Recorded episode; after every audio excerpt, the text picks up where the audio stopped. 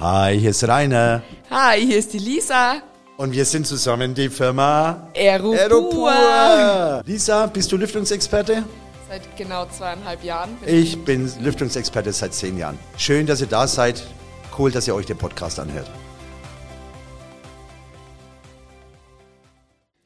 Was mir jetzt auch noch ganz wichtig wäre, ist ähm, die Gesundheit der Mitarbeiter.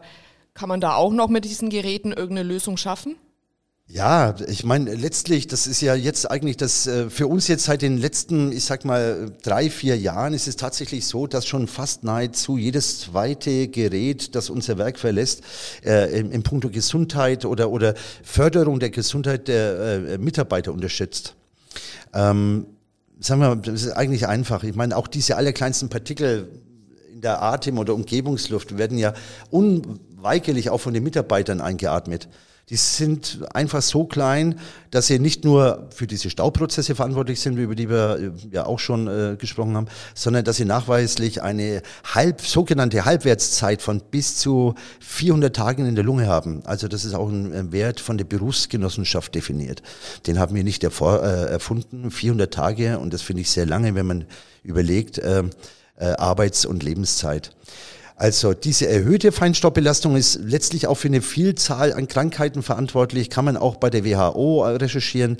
Auf Dauer können erhöhte Feinstaubbelastungen chronische Entzündungen, Arteriosklerose, Herzinfarkt, Schlaganfall oder auch Schäden im Gehirn äh, zur Folge haben.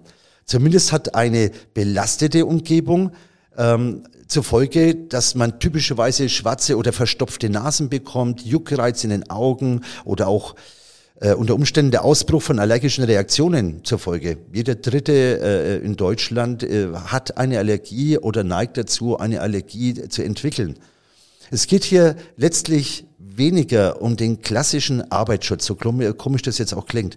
Es geht mehr darum, beim Thema Feinstaub, dass wir schon auch ganz gerne darauf aufmerksam machen, dass diese unrealistisch, also absolut unrealistisch hohen Vorgaben in Form von Grenzwerten äh, bezüglich auf Feinstaub äh, am Arbeitsplatz letztlich bei dem Unternehmer auch äh, kaum einen Zwang darstellen, dahingehend was zu unternehmen.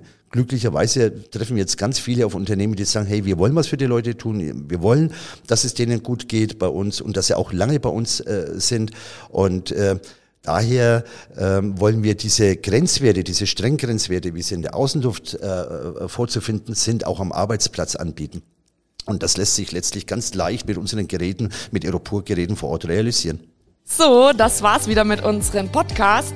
Sollten Sie weitere Informationen von uns noch benötigen, finden Sie uns auf www.aeropur.de. Fordern Sie uns und unsere Geräte einfach heraus, denn wir freuen uns auf Sie und bedanken uns ganz herzlich fürs Zuhören.